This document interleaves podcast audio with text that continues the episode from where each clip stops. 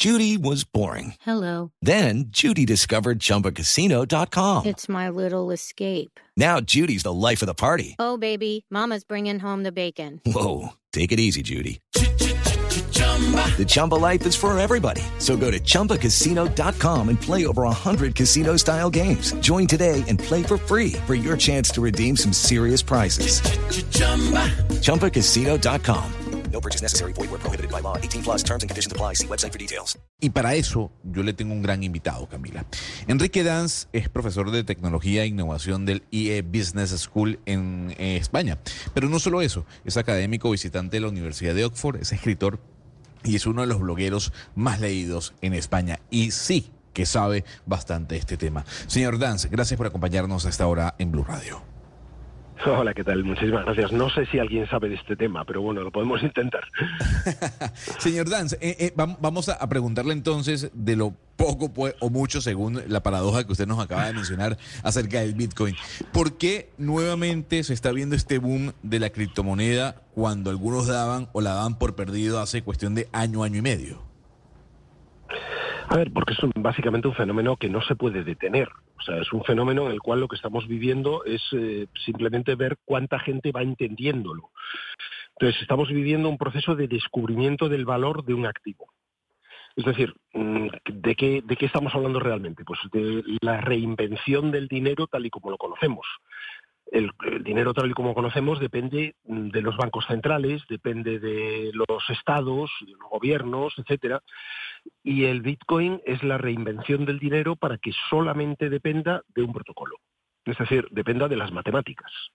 Entonces, cuando vemos un billete de dólar y vemos que en él pone In God we trust, pues hombre, eh, en Dios confiaremos o confiarán los que crean en Dios, pero yo no tengo, no, no tengo ninguna necesidad de ver, de, ver, de ver a Dios en mi dinero, francamente. Creo que son cosas distintas, la fe y el dinero, ¿no? Entonces, eh, frente a eso, ¿qué te dice? ¿Cuál es la promesa de las criptomonedas o de, o de Bitcoin o de Ethereum o de otras, ¿no? Pues básicamente que solo tengas que confiar en la matemática y en la matemática sí sabemos confiar. Pero ¿cómo vamos a confiar en la matemática si vimos con un solo trino del señor Elon Musk hace aproximadamente dos años hablando de Bitcoin? Por unos trinos que él puso se vino al piso el precio de ese criptoactivo. Entonces, ¿cómo podemos decir que solo confiamos en las matemáticas cuando cualquier cosa que diga un importante CEO del mundo puede bajar su precio y hacerle a la gente perder una cantidad de dinero? Porque esos son procesos de adopción. En los procesos de adopción vemos, por ejemplo, desde Elon Musk diciendo cualquier cosa hasta, por ejemplo, pues un problema de seguridad que te lleve a, a que un banquero pues, sea, un, sea un absoluto irresponsable y pierda mucho dinero o pierda dinero de, los, de sus propios inversores y que de repente eso genere una crisis de confianza. Pero esas crisis de confianza son temporales dentro de lo que es una línea de adopción. Entonces hay que entender que, que la, la, evolución de las criptomonedas, digamos, serias, de las que ya han conseguido una masa crítica razonable, que son únicamente dos, o sea, es Bitcoin y es Ethereum, no hay, no hay otras, ¿no? La, la, evolución de estas criptomonedas mmm, siempre va a ser ascendente. O sea, eh, ¿cuánto de ascendente? Pues depende de cuál, de cuánto sea el volumen de transacciones que pero, pero ahí yo lo interrumpo, señor Danz. mundial. Porque siempre de ascendentes, incluso el Bitcoin alcanzó a llegar a estar en 60 mil dólares un Bitcoin hace dos años y volvió a caer a los 18 mil. Hoy estamos viendo una curva ascendente nuevamente, llegando a un punto casi de 40 mil dólares por Bitcoin. Entonces, ¿cómo podemos decir que eso es una curva ascendente constante cuando lo que hemos visto es una montaña rusa en los criptoactivos, en los establecidos como Ethereum y Bitcoin? No, es totalmente ascendente. Lo que tienes es que eliminar los dientes de sierra. Tienes que normalizar la curva. Entonces, eh, si eliminas los dientes de sierra, si eliminas los picos arriba y los picos abajo, te vas a encontrar con una curva con una dirección ascendente. ¿Qué representa esa curva? Eso es la, el porcentaje de gente que entiende cómo funciona el mecanismo. Y por lo tanto, cuanta más gente entienda cómo funciona el mecanismo, más volumen de transacciones terminará representando. Por otro lado, ¿qué quiere decir entender el mecanismo? Pues alguien que compre en este momento criptomonedas pensando en venderlas, claramente no ha entendido el mecanismo. O sea, en este momento las criptomonedas no son un activo transaccional, no es algo que tú te compres para luego eh, pagar cualquier cosa en bitcoins. Es absurdo pagar algo en bitcoins hoy en día. ¿Por qué? Porque estamos muy lejos de culminar el proceso de determinación de su valor. Claro, pero pensando en el futuro y, y en- pienso yo por lo que creía el fundador eh, de Bitcoin, que, que quería que fuera una suerte de sustituto del dinero por diferentes razones. ¿Usted cree que el Bitcoin a, largo plazo sí puede convertirse eh, en tener esa función de dinero? Porque pues vemos que muchas personas han ganado din- eh, dinero en el último tiempo y, y las posiciones a largo plazo recompensan, pero, pero sustituir al dinero o ser un dinero de verdad, como es el peso, el dólar, el euro, ¿cree que lo puede llegar a conseguir algún día? Será mucho mejor que el dinero de verdad, porque en principio es un dinero que no... Sí, por supuesto, por supuesto. O sea, será transaccional cuando se consolide en una valoración determinada que dure un cierto tiempo. A partir de ahí, lo único que ocurrirá es que cada vez absorberá mayor número de transacciones. Digamos que es la reinvención digital del dinero. Entonces, hay dos formas de reinventar digitalmente el dinero. Una es haciéndolo depender únicamente del protocolo y que no haya nadie que pueda tomar decisiones que afecten a esa- al, al valor de ese dinero. Y otro es dotando de instrumentos digitales a los bancos centrales, que serían las, las monedas o las criptomonedas emitidas por bancos centrales, que desde el punto de vista de control es mucho peor, si lo piensas, porque le estaríamos dando, por ejemplo, a un banco central la posibilidad de hacer caducar un- un dinero determinado para calentar la economía. Le estaríamos dando With the Lucky Land slots, you can get lucky just about anywhere. This is your captain speaking. Uh, we've got clear runway and the weather's fine, but we're just going to circle up here a while and uh, get lucky. No, no, nothing like that. It's just these cash prizes add up quick. So I suggest you sit back, keep your tray table upright, and start getting lucky. Play for free at LuckyLandSlots.com. Are you feeling lucky? No purchase necessary. Void where prohibited by law. 18 plus terms and conditions apply. See website for details. Más capacidad de control. Cuando lo que queremos hacer realmente es quitarle capacidad de control a los estados, porque en general los estados han usado el dinero muy mal. Ahora, justamente me voy para su país porque el Banco de España publicó una encuesta muy interesante en, la que se muestra que el 5% de la población en España ya posee criptomonedas. Y lo segundo es que habla de que el 61% de los jóvenes, y usted que es profesor del IE Business School, prefieren eh, en España invertir en criptomonedas. ¿Por qué cree que el joven quiere invertir en criptomonedas y no en una acción, por ejemplo, en Nueva York? Porque lo que entiende es que está, está invirtiendo en el desarrollo de un ecosistema, de una plataforma. Es decir, si tú piensas en la reinvención del dinero, el dinero es una plataforma donde ocurre todo lo demás. ¿no? Entonces, eh, lo que estás apostando es por eh, una posibilidad de que, ese, de que esa plataforma se convierta efectivamente en la transaccionalidad del futuro.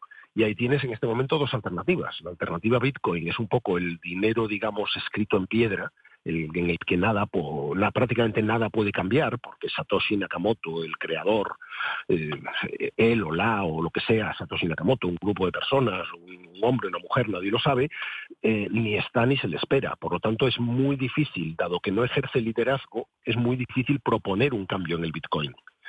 Frente a eso tienes Ethereum. Ethereum es una comunidad de código abierto de muy buenos desarrolladores que cada vez que surge un problema, pues introducen cambios en el protocolo y van introduciendo y mejorando el protocolo cada vez más. ¿no? Yo tiendo como profesor de innovación a confiar más en una moneda que es capaz de adaptarse a los cambios en el ecosistema que en una que está, digamos, escrita en piedra. Pero tengo claro que el dinero del futuro es Bitcoin o es Ethereum o es una combinación de los dos. Claro, pero entonces tengo una pregunta de un oyente que se llama Juan Carlos que nos escribe al 301-7644108, señor Dance. Y es, si hoy en día las, los criptoactivos no son monedas o no es dinero transaccional, ¿para qué entonces la gente lo está comprando? La gente lo está comprando como un activo. Y, como, como decimos acá, por ejemplo, con, con las tierras, como un lote de engorde. A ver si logra que tenga valor, tenga valor, tenga valor, y cuando ya tenga más valor, sí salirlo a vender. Porque si hoy no es una, una moneda de cambio, para lo que es simplemente es que es un activo que la gente, con, con el cual la gente está especulando. Sí, técnicamente es lo que se llama una reserva de valor. Es decir, tú inviertes en eso porque sabes que es un activo que te protege, protege, por ejemplo, contra la inflación.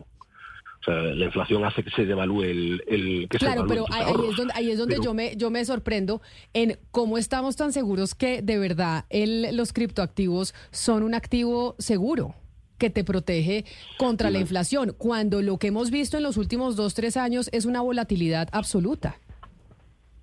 Claro, porque es normal que haya una volatilidad muy grande en el proceso de descubrimiento del valor, porque mientras el, proce- el proceso de descubrimiento del valor no se estabilice y la mayor parte de la población no entienda la propuesta, no entienda por qué ese dinero funciona como funciona, lo que vas a tener son oscilaciones derivadas, pues eso, de Elon Musk o de, Y lo- y o los- de un escándalo financiero, de Sam Bankman Fried, etcétera. Y ustedes los expertos entonces eh, calculan o especulan que cuándo la gente va a entender el funcionamiento de este, de este dinero digital. O sea, ¿cuándo esto se va a normalizar?